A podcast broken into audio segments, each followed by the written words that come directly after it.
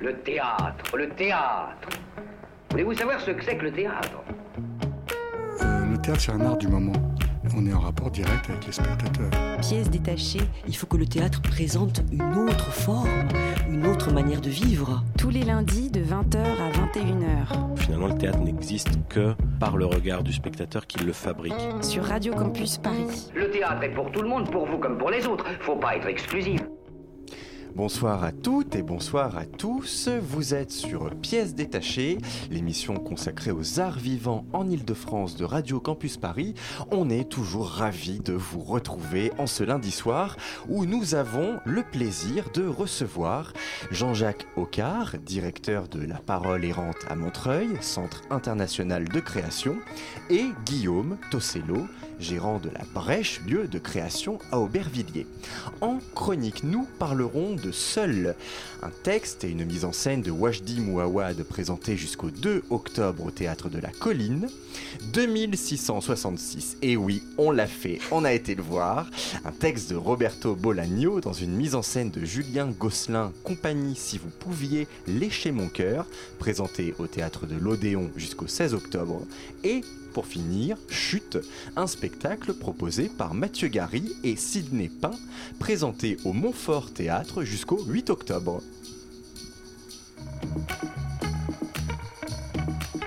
Pièce détachée, les arts vivants à la radio. Et sans plus attendre, eh bien, je laisse la parole à Laura pour son édito. Bonjour. Alors, créer. Créer, qu'est-ce que ça signifie? Dans le dictionnaire Larousse, le verbe créer est défini par le fait de donner l'existence à, tirer du néant, donner une réalité, une forme, inventer. Créer appartient à tous si l'envie lui en prend et qu'il agit. Cette capacité n'est pas, euh, réservée qu'aux dix artistes, elle est pour tous. Le processus de création permet souvent au créateur de s'inscrire dans le monde dans lequel il vit, de manière explicite ou implicite, en accord ou en désaccord avec lui, peu importe. Baudelaire a écrit Comme l'imagination a créé le monde, elle le gouverne. Eh bien, c'est ainsi que tout commence, par la création. Créer, c'est s'exprimer. Pour un artiste, un peintre, un sculpteur, un dramaturge, un acteur, montrer ses œuvres, c'est être entendu. La phase d'exposition, de représentation s'inscrit alors dans un échange entre l'artiste et le spectateur qui l'écoute. Le débat qui peut en suivre permet à chacun de s'enrichir, d'évoluer, d'approfondir sa propre pensée. La transformation de notre société, du système, passe par ce prisme de la création et de l'échange. Les révoltes de certains artistes sont parfois aussi impactantes qu'une manifestation devant l'Assemblée nationale. C'est une autre manière de montrer sa colère.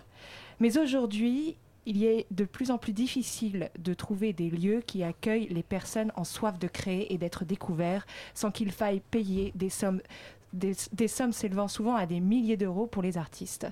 Et pour le spectateur, c'est la même chose. Pour aller voir un concert ou une pièce de théâtre, il se retrouve confronté parfois à des prix ridicules.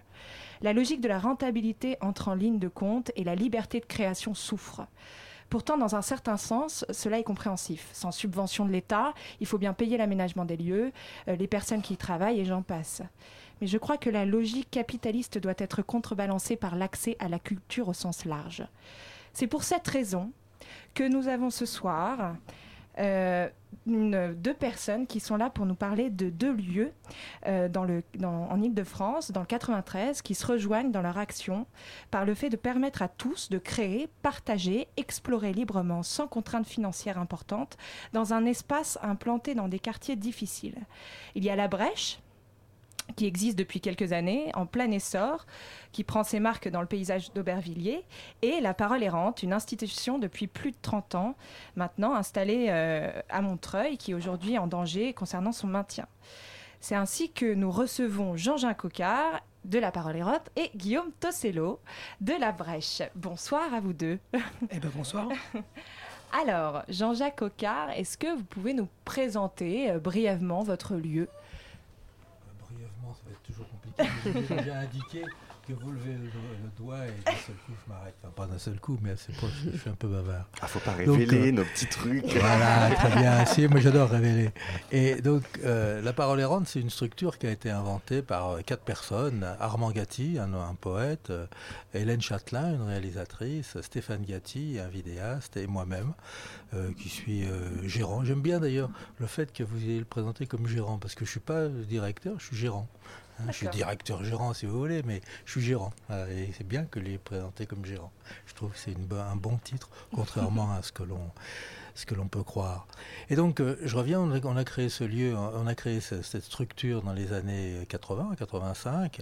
Et puis, euh, quand on à ce moment-là, on revenait de Toulouse. On avait travaillé dans différents endroits à Toulouse, etc. Et quand on est arrivé en Seine-Saint-Denis, parce que il y a une ville, la ville de Montreuil, qui nous avait commandé une exposition qui s'appelait 50 ans de théâtre, vue par les trois chats d'Armand Gatti. À partir de là, à partir de là, ben, on a rencontré des gens, on a rencontré, et puis on a rencontré, tout à l'heure, euh, notre ami d'Aubervilliers nous parlait de- des, relations humaines, des hommes.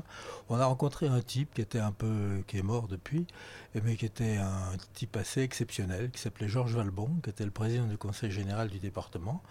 C'était un communiste euh, dans la dans, le bon terme des années 80, c'est-à-dire, euh, voilà, euh, euh, vous voyez, j'en dé- j'en décris pas plus la chose, sauf que il avait trois choses.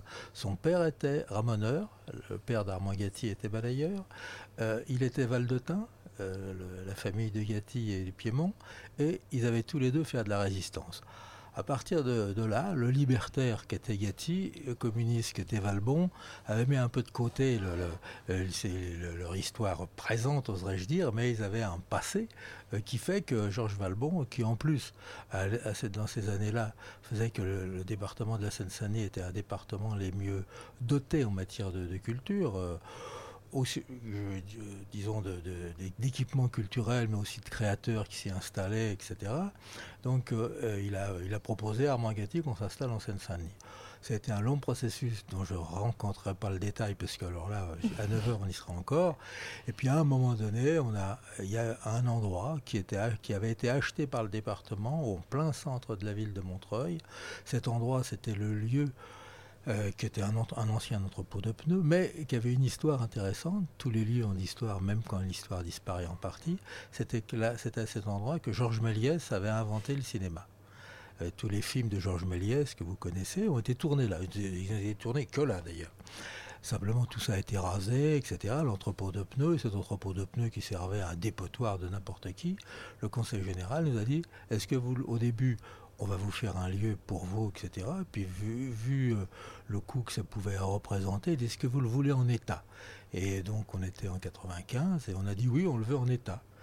Donc, euh, à partir de là, on a tout vidé, on a commencé à l'utiliser, qui était totalement hors, euh, hors norme en matière de sécurité, j'entends. hein. Et c'est là Et- que l'aventure a commencé. Voilà, c'est là qu'on s'est installé. On a commencé, euh, de- on l'a utilisé sans faire de travaux.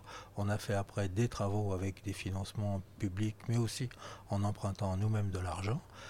Et euh, donc, euh, et ce lieu, euh, ce lieu va s'arrêter euh, dans le contrat que l'on a avec le conseil départemental à la fin euh, de l'année. Mais dans ce contrat-là, pour la suite, on va en parler. Ah, voilà, exactement. Alors, et Guillaume, racontez-nous un petit peu la brèche. Bah, c'est assez amusant parce que la brèche, c'est aussi, ça part de la volonté de, de personnes. Parce que la- je pense qu'à l'origine de ce genre de lieu, il y a une volonté forte et euh, il y a besoin d'avoir des personnes avec des personnalités fortes.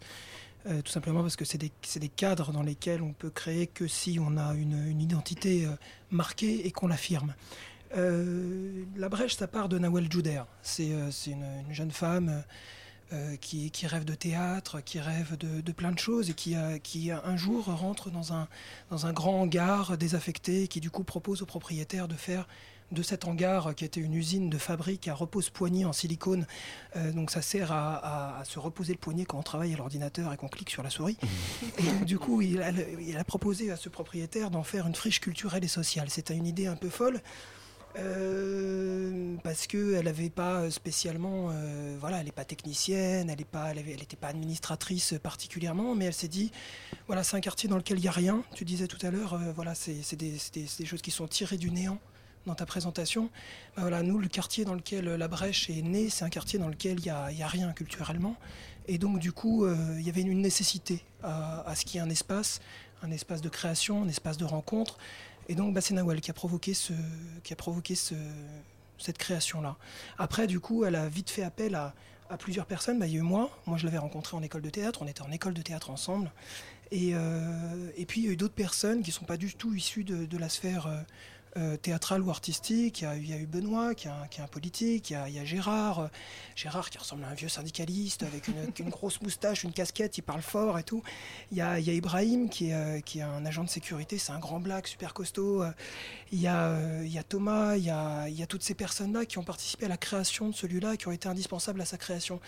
Et c'est assez important pour moi de, les, de, les, de, parler d'eux parce que c'est aussi ça qui a été notre force dans tous les projets artistiques que j'ai pu faire. J'étais souvent entouré euh, de, personnes qui venaient du même cadre de travail que le mien, c'est-à-dire c'était des artistes comme moi, c'était des, des, acteurs, des metteurs en scène.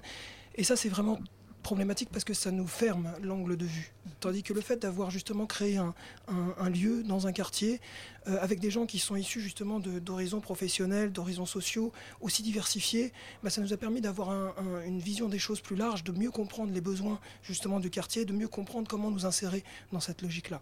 Donc voilà, on existe depuis 4 ans.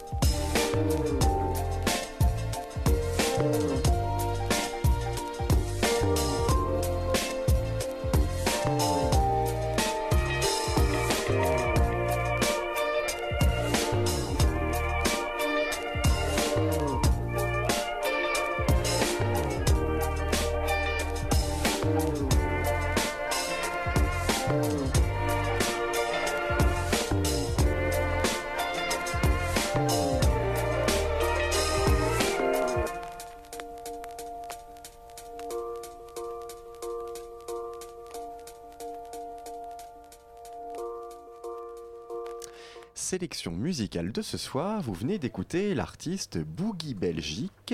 C'était le morceau Light Out tiré de l'album Volta. Et on retrouve tout de suite nos deux invités, Jean-Jacques Ocard et Guillaume Tossello, pour continuer à parler à la fois du lieu La Parole errante et La Brèche. Alors oui, donc vos lieux, j'ai envie de dire, sont pluridisciplinaires. Par exemple, comme vous l'avez dit, à La Brèche, euh, vous avez une résidence de sculpteur, j'ai vu, vous avez euh, une compagnie, vous avez un photographe et vous avez également un atelier de vélo. Alors, euh, comment tout ça s'est fait?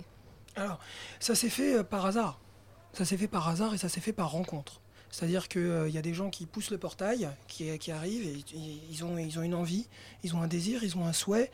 Et puis nous, on a une possibilité d'accéder à la réalisation de ce souhait. Donc du coup, et puis parce qu'il il y a une idée euh, de partage qui est très forte, non pas forcément d'échange, parce qu'on est, on est, on est, on est trop euh, tout le temps confronté à cette notion d'échange. Je te donne quelque chose et tu me donnes quelque chose de la même valeur. Nous, on n'est pas sur ce modèle-là du tout. On est sur une un, modèle de, de, de partage, c'est-à-dire la personne va apporter sa connaissance, son savoir faire et avoir, va avoir envie de la transmettre à quelqu'un qui ne l'a pas, sans forcément euh, tirer profit derrière. Et puis on va créer quelque chose ensemble et ensemble on va en bénéficier. Donc c'est cette idée-là qui, est à l'origine de, la brèche en tout cas.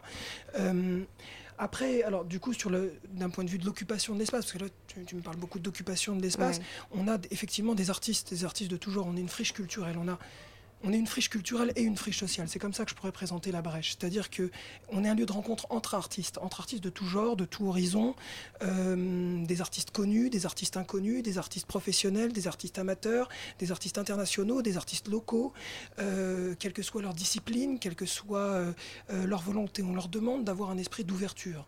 C'est-à-dire que si tu viens à la Brèche, tu verras, ce sont des, des, salles qui sont en enfilade les unes les autres. Tu es obligé de passer par une salle pour accéder à ta salle de travail. Mhm. Donc tu es confronté en permanence au travail des autres. Et c'est ça qui te nourrit en tant qu'artiste. Donc on est allé chercher des artistes qui venaient des, horizons les plus larges. Et puis aussi, on est une friche sociale. C'est-à-dire que le but du jeu, bah, c'est pas d'être dans un entre-soi. Euh, on est, le but du jeu, c'est pas de créer un lieu boboisant où euh, il n'y a que quelques artistes euh, qui, se, qui se réservent une, un, petit, un petit spot de travail un peu élitiste. Le but du jeu, bah, c'est que ce travail il soit montré, il soit montré à, des gens qui ont peut-être encore plus besoin euh, de le voir parce qu'ils n'y ont pas accès par nature et puis surtout parce qu'ils ont peur d'y avoir accès. Parce que franchir là, une salle de spectacle, c'est un, acte presque militant. Il faut, euh, moi j'ai beaucoup de, beaucoup de, personnes qui passent devant le portail et qui osent pas le franchir parce qu'ils ont peur, ils ont peur de faire tâche. Ils se disent euh, j'ai pas accès, j'ai pas droit à ça. Parce qu'ils se disent moi je vais pas comprendre. Parce qu'ils se disent c'est cher, ils se disent c'est chiant, ils se disent c'est élitiste, ils se disent moi c'est pas pour moi. Et donc du coup nous notre combat et notre notre notre cause, si on en a, si on pouvait en définir une, euh, ce serait euh, de, permettre l'expression de nos artistes, qu'elle soit communiquée au public et qu'elle soit communiquée à ce public-là, parce que cette, euh, cette inaccessibilité à un propos qui vise à comment dire, qui vise à, communiquer, à exprimer une émotion, euh, le fait que ce soit impossible pour certaines personnes d'y avoir accès, tu le disais aussi dans ton préambule, c'est une source de révolte, de révolte en tant qu'artiste et puis de révolte en tant que personne. Et justement, euh, justement, Jean-Jacques Ocard, puisque votre lieu est, euh, est, empreint vraiment d'un militantisme, je trouve, enfin, c'est ce qui, c'est ce qu'il en ressort, c'est mmh. quand même assez politique. Dans, au début, tout tourné autour de, vous, de, par exemple de, l'œuvre d'Armand Gatti. Mhm. Et ensuite, euh, ça s'est complètement élargi. Comment cette profusion s'est faite et comment euh, comment euh, il y a un rapport au politique qui se fait dans votre lieu? Bah, je vais dire deux, deux, mots là, comme ça qui vont se mélanger exprès c'est que la fondation de ce lieu, c'est une rencontre entre, que j'ai expliqué tout à l'heure, mais c'est une rencontre entre deux P, le politique et le poétique. À partir de là, euh, dire à partir de là, une, je, le suis, je le suis complètement parce que sur une rencontre, je vais vous, je vais donner un exemple. Euh, il y a un ami, un journaliste qui s'appelait Marc Kravets, qui est un ami de, de, nous depuis fort longtemps, qui me téléphone un jour et me dit il y a, y a un groupe de fanfares, s'appelle les fanfares invisibles, qui veut, et que cherche un lieu pour faire un petit festival de fanfares. Il y a des Américains. sa mise à part, c'est une fanfare de San Francisco où la moyenne d'âge c'est 73 ans. Je vous, la, vous le recommande, hein, je, veux je veux vous dire. Et donc en train de chanter l'international, c'est quelque chose. Alors je ferme la parenthèse. Et donc euh, ils disent, il y a des Américains, donc ce, groupe-là, il y a des Italiens, des Allemands, etc. Est-ce que tu, on regarde sur la liste? C'est vrai que c'est euh, moi, c'est moi qui tiens le planning. Euh, c'est pas pas c'est un lieu de, de rencontre, etc., mais c'est pas un lieu de programmation. Ils s'y programment des choses, mais ce n'est pas un lieu de programmation. Et donc ils viennent, ils font leur, leur festival, etc. Et puis là, au mois de septembre, il me téléphone, il dit voilà, on a des, il y a des mômes, etc., qui veulent partir. Est-ce que le jeudi, euh, de 18 à 20 heures, on peut venir, euh, non pas répéter, même s'ils ont des problèmes de répétition, mais ça c'est un autre problème, est-ce qu'on peut créer un atelier de fanfare pour enfants? Voilà, donc il y a maintenant tous les jeudis de 18 à 20 heures un atelier de fanfare pour enfants à la parole errante. C'est-à-dire que euh, je prends celui-là comme exemple parce qu'il est rigolo puis il est frais, mais il y a plein, il y a plein d'exemples de, de, de, de, ce type-là. Et c'est vrai que c'est une rencontre comme ça. Bon, euh, les, les, apatistes, enfin les, les, Mexicains qui sont venus, je crois que vous les avez vus la, la, samedi, c'est parce que il y a un militant chez nous. Alors lui, c'est vraiment un militant comme ça je vais dire pur et dur, à ce, pur non, mais dur, oui, et donc qui, va très souvent là-bas et donc qui fait tout un travail sur la, autour des Mexicains, de, des Chiapas, etc. Donc qui, est, venu et qui nous a demandé une date, on a choisi, on a trouvé une date et pour, pour le, le comité de soutien des Mexicains. Et ben, donc alors là, c'est effectivement une activité plus poétique, mais il y a Alexis Forestier, qui est un magnifique comédien, euh, qui, est, qui est venu euh, jouer, qui est venu présenter un, spectacle pendant deux jours avec, avec un peintre, dont je ne me souviens plus le nom, je m'en excuse, c'est là, j'ai la mémoire, mais avec un, peintre, un, très vieux monsieur qui, qui, était, qui a été psychiatrisé à la Borde et qui, qui fait des peintures absolument magnifiques et qui jouait avec lui dans le spectacle. Voilà, et donc euh, c'était c'était un moment c'était un moment magique. vraiment, on parlait tout à l'heure de moment magique. Les trois spectacles que vous parlez, je les ai pas vus, mais celui-là, c'était un moment magique.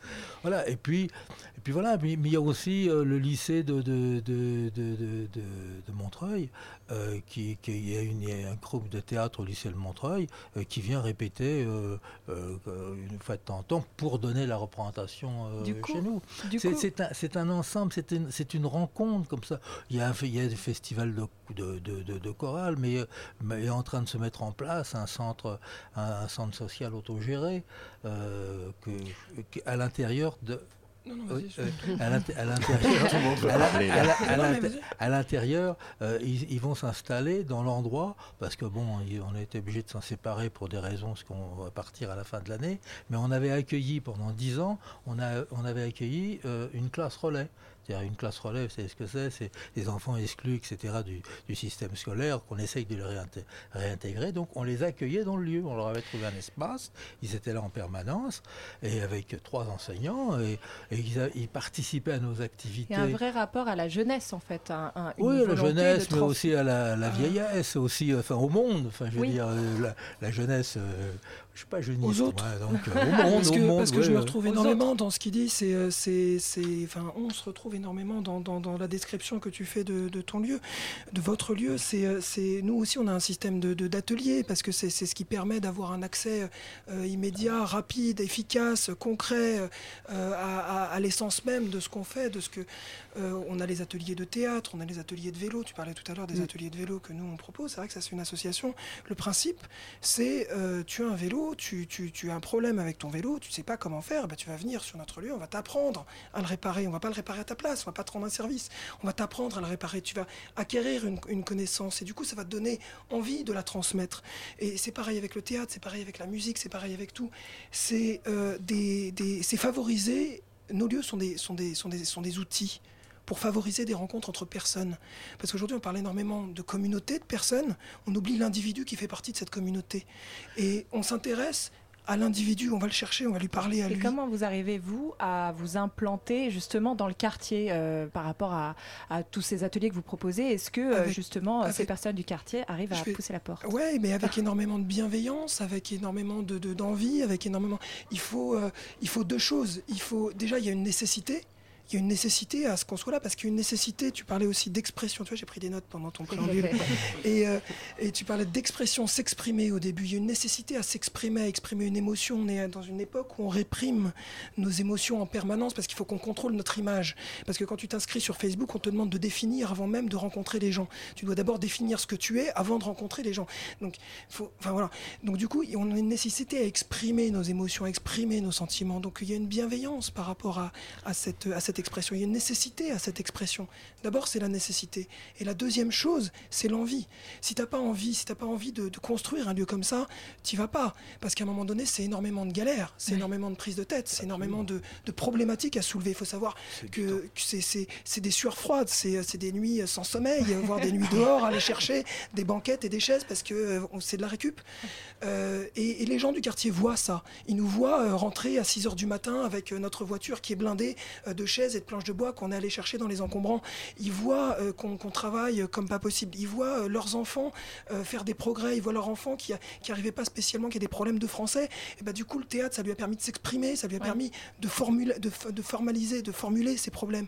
Et donc, du coup, immédiatement, on a, on a l'acceptation. ça met du temps, ça prend du temps. On a un rapport au temps qui est long, qui est dense.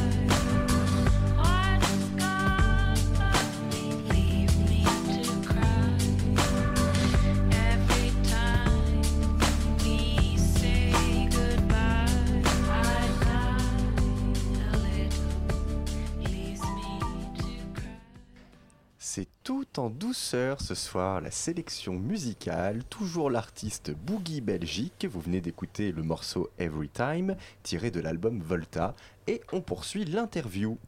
Alors, la parole errante, c'est un, centre international de création. Mhm. Est-ce que vous pouvez nous expliquer en quoi ça consiste Claire, parce que c'est vrai oh, que. Je vais vous avouer un truc. Le, mot Centre international de création, on n'avait rien. enfin, on venait de créer la structure. alors là, ça me fait rigoler. On venait de créer la structure en 1985. On a créé une association, loi 1900 en 1985. La parole est. On arrivait de Toulouse, on n'avait rien, on n'avait pas un rond. On, on, avait une petite subvention de l'État. Centre international de création, Gatti était euh, en 86, il était à Rochester, euh, dans l'université américaine où il faisait un, stage avec des étudiants. Voilà, et on a mis Centre international de création. parce qu'on n'avait pas envie de centre d'action culturelle, c'était connu. On avait, voilà, mais franchement, le centre, on peut tout à fait le garder, il n'y a aucun problème. mais ce n'est pas. Euh, ce n'est, euh, voilà, si, alors effectivement, on a fait des stages avec des étrangers, euh, déjà. Oui, du coup, ça, vous a, ça vous a permis. Oui, non, mais l'ouverture à l'étranger, elle est, elle est plus que bienvenue et plus que naturelle. Simplement, c'est le, nom Centre international de création, c'est voilà, c'est c'est une petite fleur sur le gâteau. voilà, ça fait bien. ça fait bien, comme vous dites. Du coup, euh, comment, euh, bah, je, vais, poser la question à Guillaume justement, comment vous faites votre sélection euh, des artistes pouvant jouer dans votre lieu euh, voilà. Alors, euh, il y a une différence avec, avec lui, c'est qui est lié, je n'ai pas encore été chez lui. J'ai pas encore été chez lui, mais, euh, non, mais j'ai pas encore été chez lui, mais c'est par rapport à l'espace. Dans, le coup, dans le coup, on a, on a énormément d'espace, mais il ne s'est pas du tout cassé. On a une salle de 800 mètres carrés, mais d'un seul tenant. Ouais. Et on a une salle au-dessus de 300 mètres carrés. D'un seul tenant. Donc on a deux espaces, c'est tout. Donc effectivement, ça, euh, ça, et puis des petits trucs à côté, mais euh, des, des, des, des, bureaux comme ça, etc., dans lesquels on peut faire des réunions. Mais donc ça limite un peu la, la, chose par rapport aux, activités. C'est-à-dire que quand vous faites, quand vous avez, vous pouvez pas avoir plus de deux groupes qui viennent répéter en bas et en haut.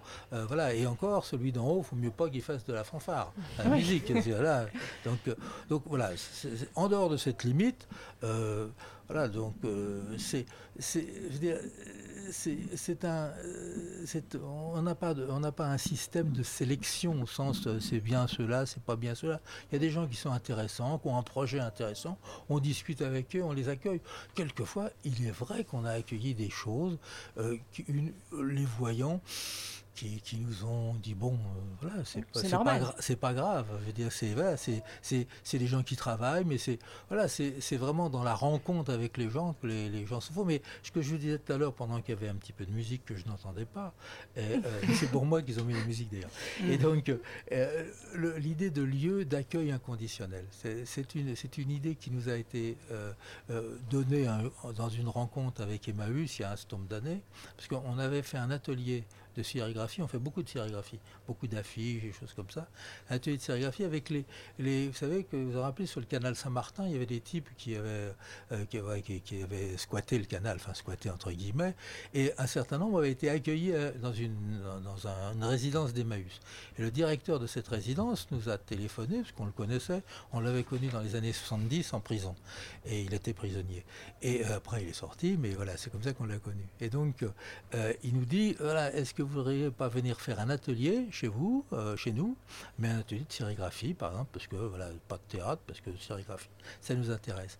Donc on est venu installer notre atelier de sérigraphie, ce qui n'est pas très compliqué à installer euh, sur le plan technique, et on a travaillé sur un sujet euh, sur lequel on était en train de travailler avec d'autres gens dans d'autres endroits. L'idée, c'est qu'on prend un sujet et on l'éclate avec la classe relais dont je parlais tout à l'heure, on l'éclate avec la mission d'insertion de l'éducation nationale, on l'éclate. Là, le sujet c'était le mur. Parce que les Américains étaient en train de construire le, mur, enfin, euh, Trump nous en, nous en promet d'autres, mais ils étaient déjà en train de construire un mur euh, entre le, Mexique, etc., entre Israël et Palestine, etc. Donc l'idée du mur. Donc on arrive avec ce sujet, on dit voilà le mur. Donc, et à partir de là, avec une vingtaine de, types qui avaient envie, hein, il n'y a aucune obligation de rien, on a, on a conçu des textes, des affiches, on a une radio, euh, euh, radio internet, puisqu'on en fait des fois quelques-unes, et puis, euh, et puis une exposition qui a débouché sur. Et donc, et cette rencontre avec Emmaüs nous a entraîné à d'autres idées avec eux, entre autres, qui viennent s'installer chez nous. donc on les a accueillis, on les a accueillis, et puis on a eu une expérience de café, euh, on voulait faire un café qui soit un lieu d'accueil, mais euh, ils n'ont pas mis les moyens financiers, donc ça n'a pas vraiment, euh, là, quand je dis financier, c'est humain, ça a pas, nous on avait fait tout, installé la technique, mais eux, donc ça n'a pas fonctionné. donc c'est à ce moment-là qu'on a créé une librairie. Parce que, la, maison de l'arbre. Non, non, non, non. On a créé une librairie qui s'appelle le Café Librairie Michel Firk, ah. le nom d'une dame qui est morte au Guatemala en 1968. Eh ben, ça nous en fait. Mais je vais te reprendre la parole deux minutes parce que je sais que je vois que tu es, Sinon, ça. Mais du coup. Euh, ça nous en fait des points communs parce que nous aussi, on, on est sur notre lieu. Il y, a des, il y, a des, fondateurs de notre lieu qui viennent de créer euh, une librairie qui s'appelle Le Temps de Lire et qui, du coup, qui est une librairie ah participative.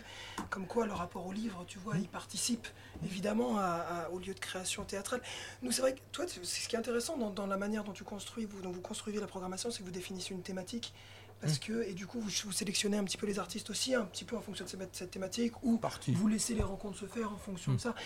Et c'est vrai que du coup, vous êtes conditionné aussi par rapport à ça, par rapport à votre espace. Nous, c'est vrai qu'on a un espace qui est très différent du vôtre. Mm. C'est-à-dire que nous, c'est un espace qui est très grand aussi, mais qui est tout avec des salles en enfilade, ce qui fait qu'on peut segmenter. Donc, on a la possibilité d'accueillir des gens en résidence permanente ou d'avoir des gens qui sont euh, de manière de là, de manière temporaire. Et donc, du coup, il y a des investissements qui sont demandés, qui sont différents en fonction de que la personne reste à l'année sur le lieu ou vient pour la création euh, d'un objet que ce soit un plasticien, que ce soit un comédien, que ce soit un musicien, que ce soit quelqu'un qui fait du social, qu'importe. Et donc, du coup, ça nous a permis et d'avoir euh, et euh, d'avoir des. C'est ça qui nous permet d'avoir un, grand foisonnement d'artistes sur le lieu, euh, c'est-à-dire qu'il y a beaucoup de personnes simultanément sur le lieu. Donc nous, au niveau de la programmation, on se structure un petit peu différemment parce qu'on a aussi la possibilité de le faire. C'est-à-dire que euh, on va essayer de favoriser la rencontre, mais pour favoriser des rencontres qui sont pertinentes, on a deux choix. Soit on cherche des gens qui sont du même bord, qui font la même chose, et du coup ils vont bien s'entendre. Mais finalement, ils vont rester entre eux, ils vont pas trop se bouger. Et nous, ce qu'on va essayer de faire, c'est exactement l'inverse. C'est essayer de provoquer des rencontres entre gens qui sont issus de cultures, de sensibilités qui sont presque aux antipodes les unes des autres. Faire côtoyer des gens qui font du théâtre de boulevard et quelqu'un qui font du théâtre classique. C'est pour ça qu'il faut du coup provoquer les rencontres et les venir provoquer. à la brèche et, euh, et aller sûr. voir euh, Et le site de la, la brèche, brèche et à la parole errante. La parole errante qu'il faut absolument soutenir pour son maintien euh, de manière générale pour qu'elle soit, ce soit périn. Et euh, on vous remercie tous les deux Ah bah, à vous. beaucoup de votre présence et euh, c'est allé très très vite parce que vous êtes absolument passionnant. On a trop de choses voilà. à dire. Trop de choses à dire. Merci On a besoin de s'exprimer. Merci beaucoup. euh, et euh, à la musique.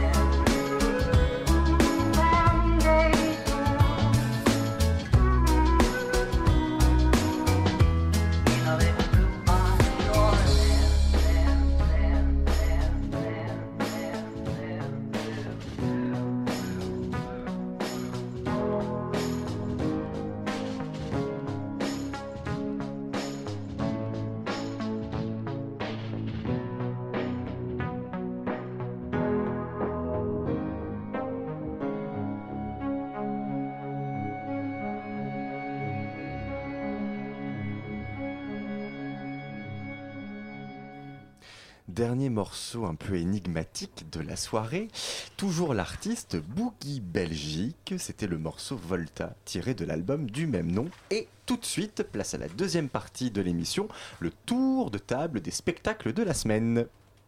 Il s'agit d'une, histoire, euh, c'est-à-dire qu'en fait, il s'agit plus d'un concept d'histoire. Alors pendant que nos deux invités échangent leur numéro de téléphone, on est ravis que Pièce Détachée ait pu être l'initiateur de peut-être futures et belles synergies. Et ben nous, on va euh, vous parler de trois spectacles ce soir que nous sommes allés voir la semaine dernière. On parlera de Chute, un spectacle proposé par Mathieu Gary et Sidney Pain présenté au Montfort Théâtre jusqu'au 8 octobre. Oui, je sais, je l'ai déjà faite, mais je la refais. Oui, elles l'ont fait. Laura et Tessa l'ont fait. Elles ont assisté aux 11 heures du spectacle 2666, un texte de Roberto Bolagno dans une mise en scène de Julien Gosselin, compagnie Si vous pouviez lécher mon cœur, présenté au théâtre de l'Odéon jusqu'au 16 octobre. Et on commence tout de suite avec le spectacle Seul, mis en scène et écrit par Wajdi Mouawad, présenté jusqu'au 9 octobre au théâtre de la Colline. Antoine, c'est toi qui nous en parles. Oui, absolument. Donc on est allé voir Seul, qui appartient à un, au- à un cycle de, pièces, comme euh, Littoral, Forêt, Incendie appartenait à un cycle. Euh, là, Seul appartient au cycle domestique, euh, donc qui comprend donc ce spectacle. Il, euh, il comprend sœur, frère, et sera complété plus tard par père et mère. Donc nous, on est allé voir Seul au théâtre de la Colline. Donc euh, sur la scène, c'est, ça représente l'intérieur d'un, euh, appartement montréalois. Euh, c'est représenté par un, espèce de mur en bois avec une porte et une fenêtre avec un rideau euh, sur lequel sera projeté des images, euh, assez souvent dans le spectacle. Il y a un lit simple me rappelant mon, ancien lit d'internat avec une euh, structure en fer euh, collée, contre le mur, collée contre la première paroi. Et au sol, il y a un vieux téléphone à roulette. Vous savez, les, les vieux téléphones avec les chiffres, on, on vient. Peut-être vous n'avez même pas connu. Hein, euh. Bah oui, j'imagine bien. Et euh, et il y a un Mac. un- un- je ne sais pas si on a le droit de dire des marques, mais il y a un, un Mac et euh, deux Un enceintes de marque très connue. de marques très connues, absolument. Et côté jardin, dans l'ombre, on aperçoit une, une table recouverte d'un bazar de valises, de boîtes, d'archives. Enfin bon. Et là, Harvan, je pense que je le dis pas mal, euh, joué par Wajdi Mouawad, donc ce sera le seul comédien de ce spectacle. Il euh, arrive en caleçon, torse nu sur scène, pour soutenir sa thèse sur, attention, le cadre identitaire dans les solos de Robert Lepage. Donc Harvan, c'est un étudiant montréa- montréalais d'une trentaine d'années et qui a tout d'un étudiant classique euh, qui vit une vie banale avec des problématiques communes des étudiants de son âge. Et euh, donc il a bien fui la, la guerre au Liban avec sa famille euh, quand il était petit, mais il n'en garde que peu de souvenirs, et pas même sa langue maternelle, l'arabe, qu'il a quelque peu oublié au profit du français. Et donc nous suivons donc ces angoisses euh, de Harvan en rapport avec sa thèse qu'il doit soutenir plus tôt que prévu à cause ou grâce à la mort euh, d'un de ses professeurs. Mais le problème, c'est qu'il n'a pas encore rencontré l'artiste sur laquelle repose sa thèse, Robert Lepage. Il doit alors aller le rencontrer en Russie, où il est en résidence artistique, en création. Seulement, à ce moment-là, son père tombe dans le coma. Au même moment.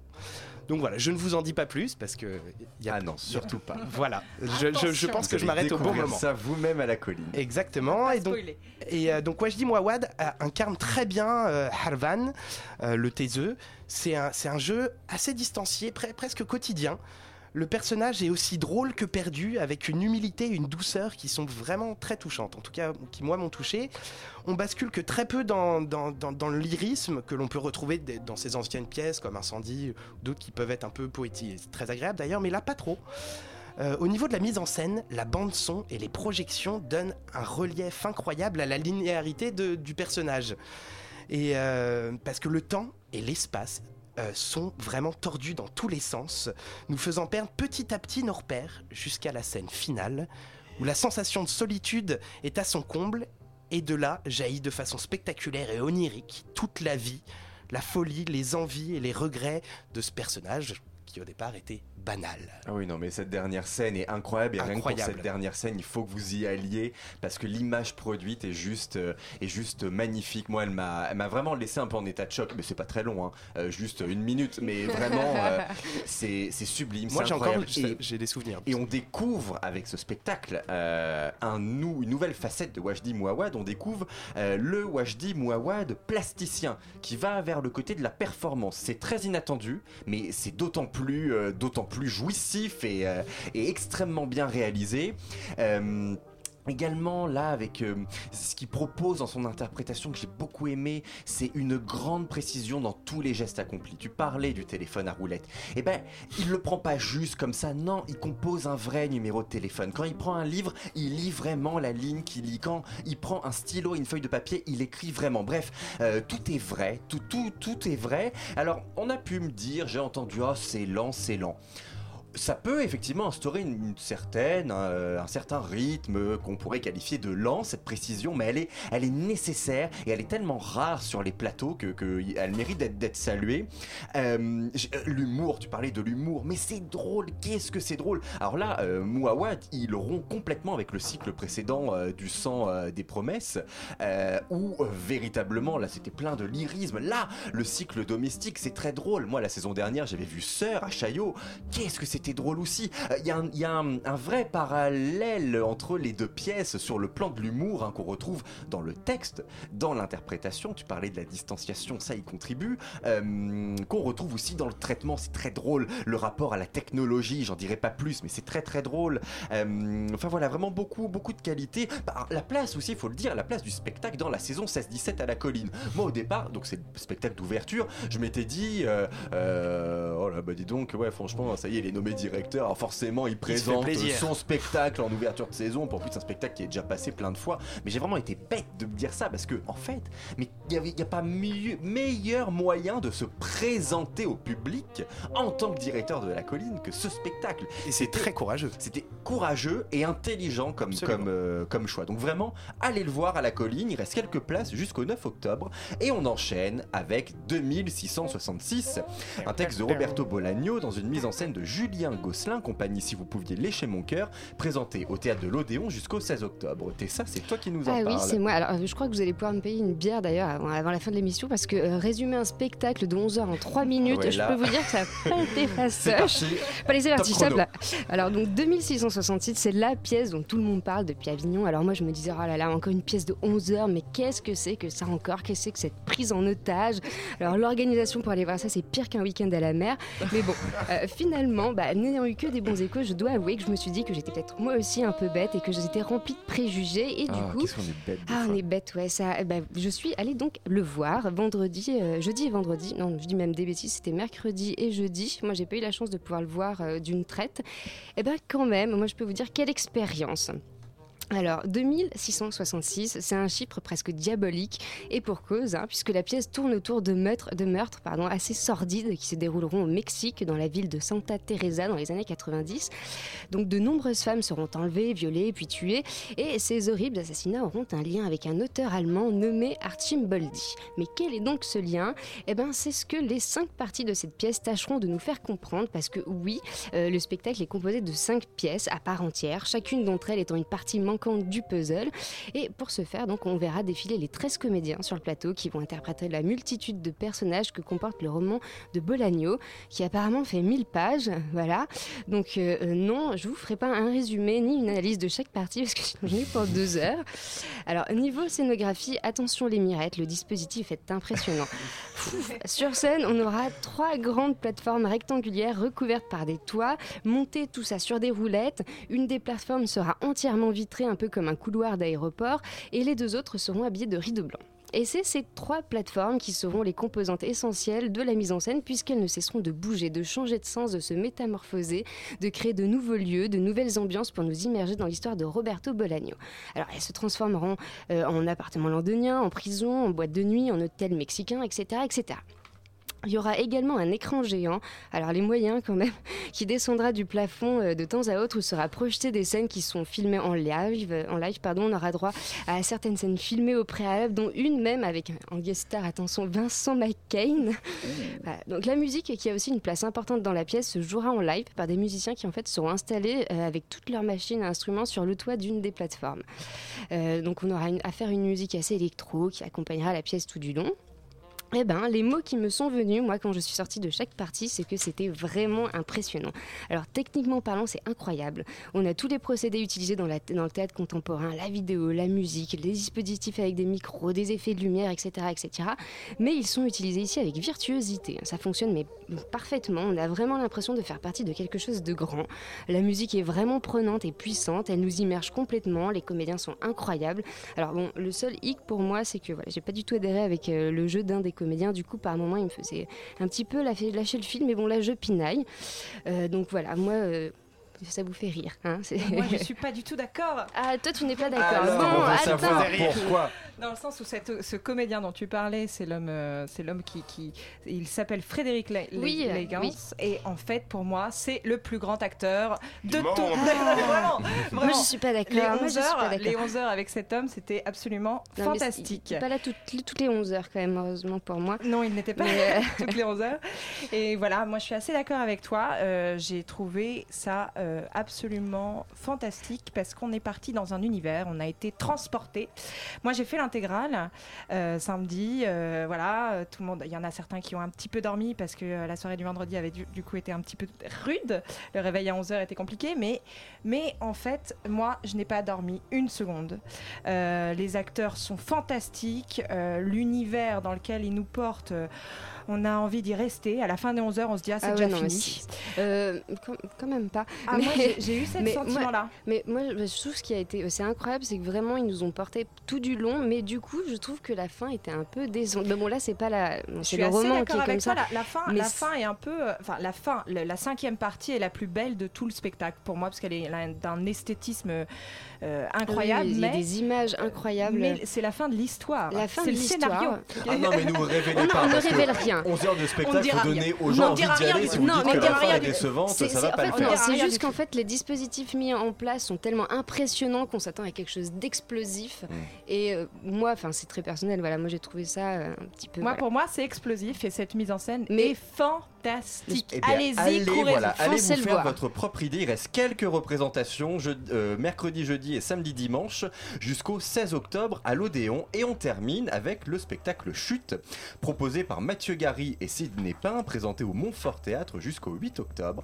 Waouh, c'est vraiment waouh, c'est la belle surprise de ce début de saison, comme à chaque fois en fait en début de saison. Et ben là, c'est vraiment vraiment le spectacle à ne pas manquer.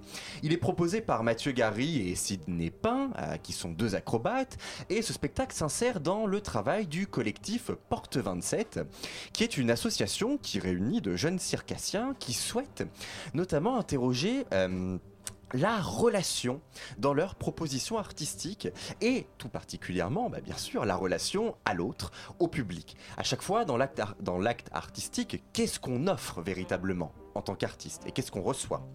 Euh, Alors, ce qu'ils nous offrent, eux, avec Chute, eh bien, ce sont leurs interrogations sur le phénomène physique de la chute. Pourquoi est-ce qu'on chute? Euh, Comment est-ce qu'on chute? Qu'est-ce qui nous fait chuter? Euh, Qu'est-ce qui nous fait aussi nous maintenir debout? Est-ce qu'il est possible de lutter contre la chute? Voilà, voilà des exemples d'interrogations qu'ils se posent en direct avec nous et eh bien, pour y répondre, eh bien, ils mettent tout simplement, tout simplement, ils mettent, euh, eh bien, euh, leur talent d'acrobate à contribution. Et je peux vous dire que c'est extrêmement impressionnant euh, et spectaculaire. C'est des impressions qui sont qui sont aussi renforcées en partie par le dispositif scénique.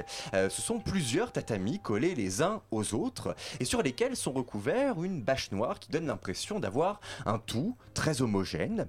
Euh, alors pourquoi des tatamis? Tout simplement parce que c'est à la fois mou et rigide et la rigidité euh, eh bien amplifie les bruits de la chute qui participe donc euh, au côté euh, spectaculaire de ces chutes. Ce qui est également très intéressant euh, dans, la- dans le dispositif c'est le quadrifrontal qui permet eh bien d'observer la réaction des autres spectateurs et du coup si on est attentif de se rendre compte du rapport que chacun d'entre eux peut entretenir avec ce phénomène physique lié à la gravité la chute. Donc alors, c'est vraiment, ça m'a beaucoup amusé de faire ça. J'ai vu sur des visages euh, du rejet, vraiment du, rejet, de la peur, parfois même un peu de, l'agacement. Et puis, tout d'un coup, leur visage qui, qui change et des sourires ont commencé à apparaître, des rires, l'apaisement. Alors, tout ça a été rendu possible tout simplement euh, grâce à l'intelligence de Mathieu Gary et de Sidney Pain.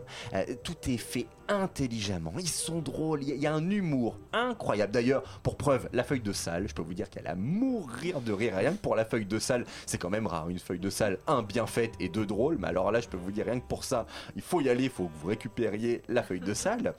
Euh, Et, et ils sont pas là que pour nous montrer leur talent d'acrobate. Attention, hein, c'est pas qu'un spectacle d'acrobatie. Loin de là, un chute, c'est bien plus que ça. Euh, c'est également une conférence, mais véritablement, euh, sur le phénomène physique de la, chute. Et on apprend plein de choses. Moi, j'ai l'impression de me replonger dans mes cours de physique de première S. hein. Euh, c'est aussi une expérience qui est réalisée en direct devant nous.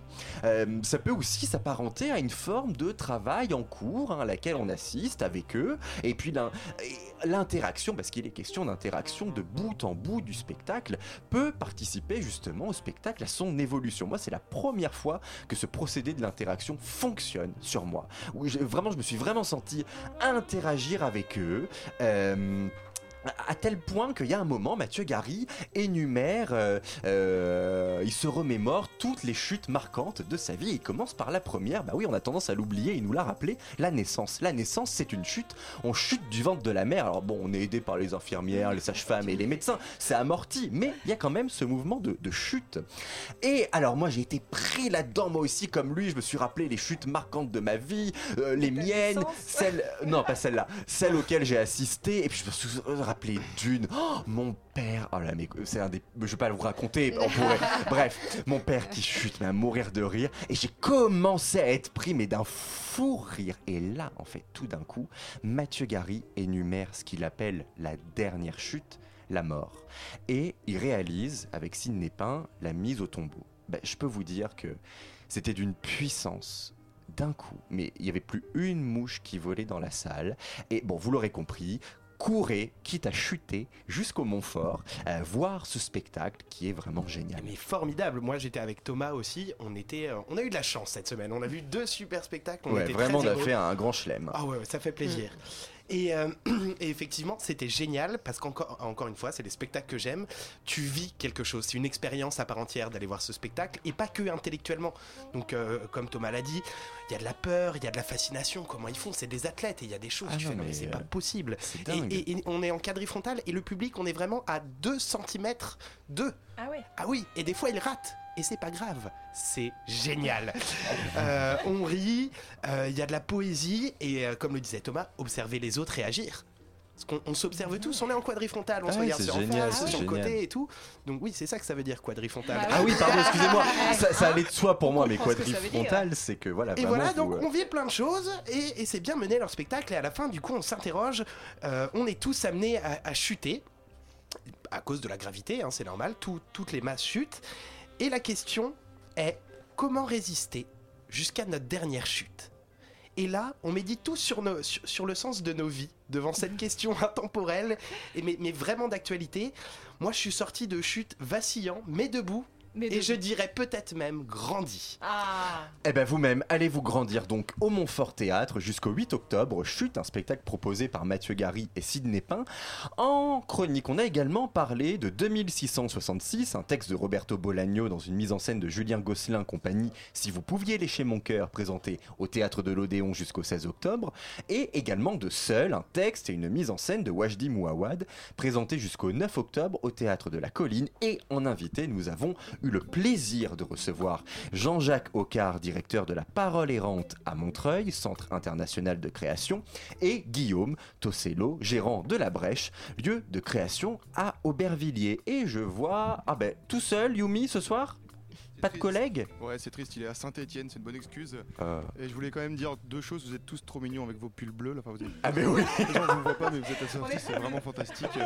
Euh, deuxième chose, je savais pas, mais on peut, a priori, on n'est pas, il n'y a pas que des littéraires dans le théâtre, parce que tu as fait une première S, j'ai entendu.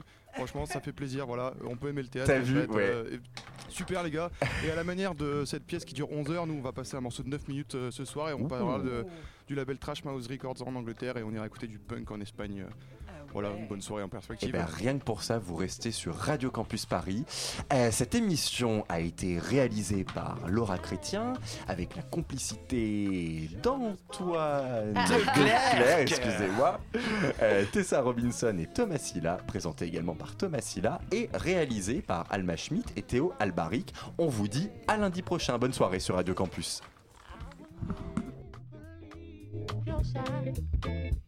And I felt that you feel that my love is not sincere. I will never betray.